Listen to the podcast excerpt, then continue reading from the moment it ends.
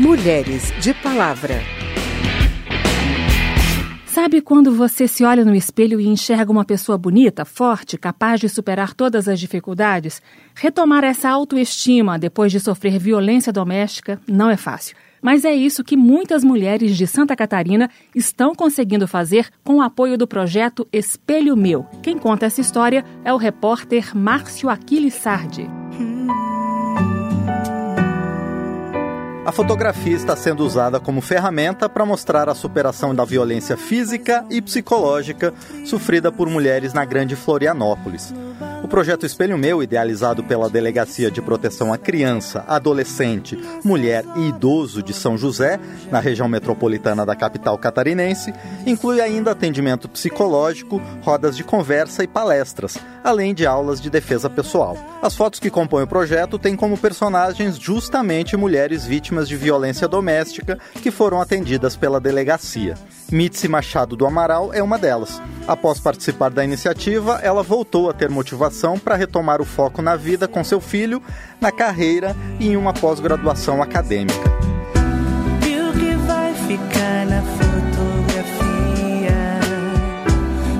As fotografias da mostra Espelho Meu serviram para Mitzi como um documento visual de seu processo de recuperação moral. O projeto, ele resgatou de fato a nossa autoestima porque quando a gente passa por, primeiramente, né, agressão moral, você muitas vezes acredita projeto através de conversas né, entre mulheres que estão na mesma situação, de conversas com psicólogos, com a própria delegada, com a escrivã. E isso fortaleceu demais, assim, a gente conseguiu se fortalecer como grupo como mulheres, como indivíduos e achar um significado para aquilo que estava acontecendo, transformar, né, ressignificar aquela dor e a gente consegue ficar mais forte, se olhar no espelho e se admirar. A escrivão que Mitzi citou é Eleide Eli Brito, uma apaixonada por fotografia que iniciou o projeto ao lado da psicóloga Clarissa Moreira. No processo de montagem, Eleide conta que um dos aspectos positivos foi o apoio que a Delegacia da Mulher de São José recebeu de parceiros como a Prefeitura Municipal, através da Escola Profissional de Campinas, a Escola de Fotografia Câmera Criativa, empresas de São José e Florianópolis e ainda outros voluntários. Tanto é que o poder público, segundo ressaltou Eleide, não teve custos. Ela explica como surgiu a ideia do projeto Espelho Meu. A gente vendo a realidade das mulheres que percorrem a caminhada aqui na delegacia, vindo registrar as ocorrências e vendo a necessidade da Polícia Judiciária fazer algo mais para essas mulheres.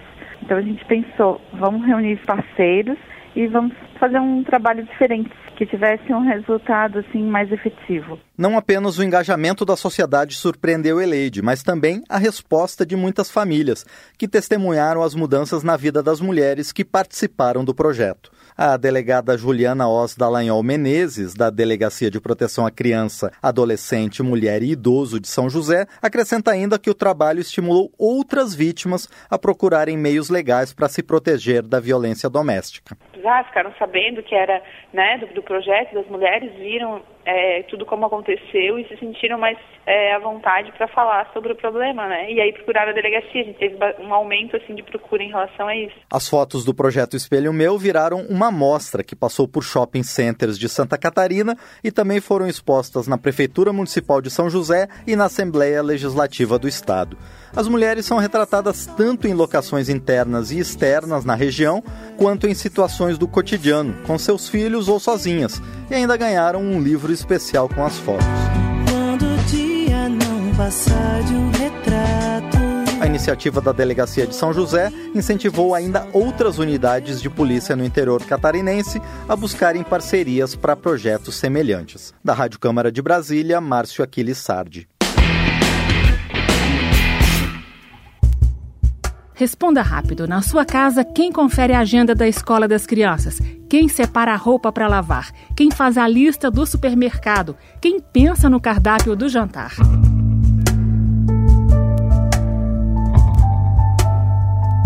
Segundo dados do IBGE, mesmo trabalhando fora de casa, a mulher dedica às obrigações domésticas em média oito horas a mais do que o homem também ocupado. E mesmo entre os casais em que a divisão de tarefas é mais igualitária, a responsabilidade pela gestão da casa recai majoritariamente sobre as mulheres. A esse esforço de garantir que todos façam o que devem fazer e que todos estejam onde devem estar na hora certa se chama carga mental. Para entender um pouco mais sobre esse fenômeno, a repórter Ana Raquel Macedo conversou com a psicóloga Adriana Oliveira, que pesquisa as várias jornadas de trabalho das mulheres. A entrevista vai ao ar em dois blocos, neste e no próximo programa. A primeira parte você acompanha agora. Adriane, como é que a psicologia trata essa questão da carga mental entre as mulheres, especialmente aquelas que estão no mercado de trabalho, que têm também filhos, ou mesmo sem filhos, mas que têm toda essa administração dentro de casa com elas, mesmo tendo ali um companheiro, um marido? Aumentaram, né, expressivamente a sua participação, né, a sua presença no mercado de trabalho. Mas, é, por outro lado, elas ainda continuam sendo as principais responsáveis né, pelas atividades do lar, é, pelo cuidado dos filhos. E a gente percebe é, que essa situação se agrava um pouco ainda quando, né, no contexto atual, há uma forte ou uma crescente demanda né, pela qualificação, exigindo então que essas mulheres trabalhadoras né, cumpram muitas vezes três jornadas de trabalho, né, que é a jornada é, profissional, é a jornada familiar e também a jornada educação.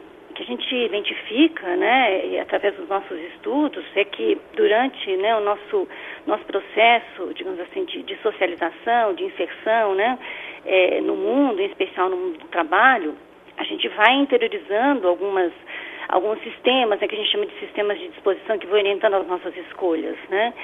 E essa questão do gênero, ela é um, o gênero é um conceito relacional, né? E é também o que a gente denomina de uma estrutura de, de dominação, né? Ah, infelizmente ainda é o princípio masculino que, que é tomado como referência, como medida, né, de todas as outras coisas. Primeiro se define o que faz o homem, né, para depois se definir o que fazem as mulheres em contraposição. É certo que no mundo de hoje, né, a gente percebe cada vez mais um envolvimento também dos homens, né, nesse trabalho é, do lar, né, dividindo, compartilhando essas tarefas com as mulheres, mas ainda é muito mais no sentido do apoio, né, do que uma compreensão de que cabe realmente aos dois é, redefinirem essa divisão das tarefas, né, em, em comum acordo, né. E o que a gente percebe também é, ao longo das nossas pesquisas é, é, que quando a mulher ela delega, digamos assim, algumas dessas tarefas, né, do cuidado do filho e do cuidado da casa, né, para o homem ou às vezes até, né, para uma outra mulher que pode ser, né, um, quase que uma terceirização, né, pode ser, né, uma empregada doméstica ou pode ser alguém da família, ainda ela ainda carrega uma culpa muito forte porque ainda se cobra de que ela é que deveria estar desempenhando aquela tarefa é, e não uma outra pessoa. Né? E por outro lado, o homem nessa relação, ele não sente essa culpa em geral? É, exatamente, né? Ele não sente essa culpa. Eu, eu diria que o que acontece hoje é que os homens têm compreendido, digamos assim, né? Ou têm assumido parte dessas tarefas, né? Em função desse acordo, dessa exigência, às vezes em função da posição da mulher, né, no casal, mas no sentido de, de apoiar, de contribuir, é como se isso realmente não fosse, né, uma, uma responsabilidade, mas é porque ele concorda que ele pode então abrir mão de algumas coisas, né, e assumir, não como uma obrigação, né, às vezes até como um ato de, de bondade, digamos assim. Obrigada, Adriane. A gente volta a conversar sobre carga mental em uma próxima edição do Mulheres de Palavra. Meu corpo. No bloco anterior, a gente falou sobre a carga mental das tarefas domésticas. Agora pense toda essa responsabilidade no colo de uma adolescente. O Brasil é o quarto país do mundo em índice de casamento infantil, que é a união, formal ou informal, antes dos 18 anos. Segundo o estudo do Banco Mundial, uma em cada cinco meninas brasileiras se casa antes de atingir a maioridade, e isso é considerado uma forma de violência. Desde maio, o Código Civil Brasileiro proíbe o casamento de menores de 16 anos, prática que antes era aceita com autorização dos pais. No Brasil, essa permissão era muito comum em casos de gravidez na adolescência. Entenda mais sobre o tema com a repórter Caroline César.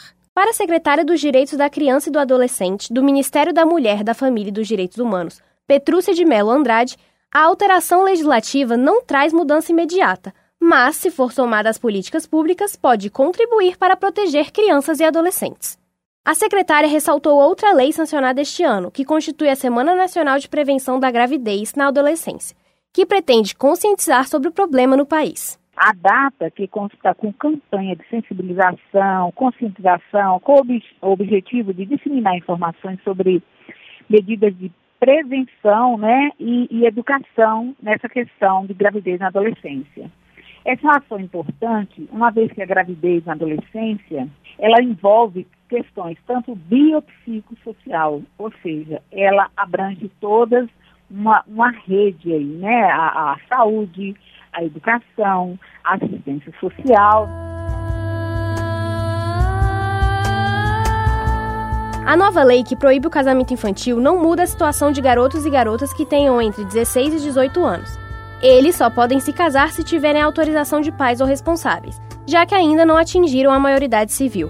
A secretária dos Direitos da Criança e do Adolescente destacou que, apesar da autorização do casamento de adolescentes ser dos pais, a escolha não é benéfica. Então, a interferência do Estado ela deve ser mínima nas relações familiares, é, mas ela é necessária, pois estão em jogo os direitos fundamentais da criança e adolescente. E esse, o casamento infantil, ele não traduz o melhor interesse desse público. Segundo o estudo do Banco Mundial, a cada ano, 15 milhões de meninas em todo o mundo se casam antes dos 18 anos.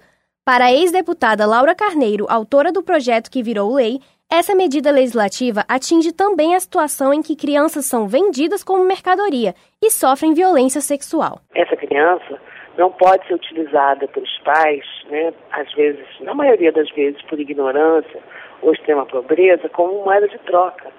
E, por outro lado, você atinge a questão do estupro, dos crimes sexuais contra adolescentes. Adriane do Nascimento casou-se com 17 anos por motivação religiosa, mas é a favor da lei, porque para ela menores de 18 anos não têm maturidade suficiente para o matrimônio. Que hoje em dia, pessoas com menos de 18 anos são muito imaturas ainda.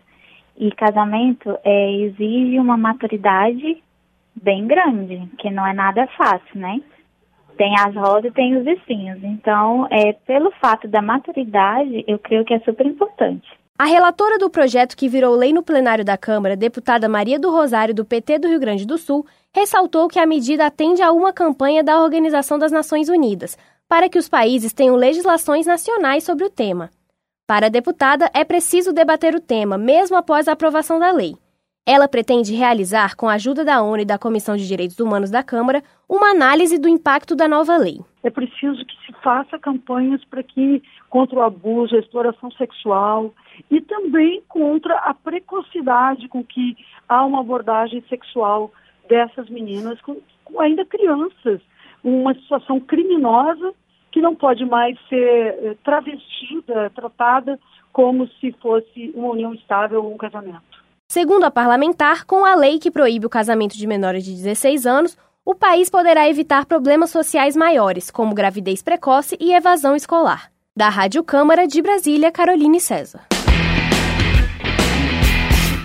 Bem, esse foi o Mulheres de Palavra com reportagens de Márcio Aquiles Sardi, Ana Raquel Macedo e Caroline César.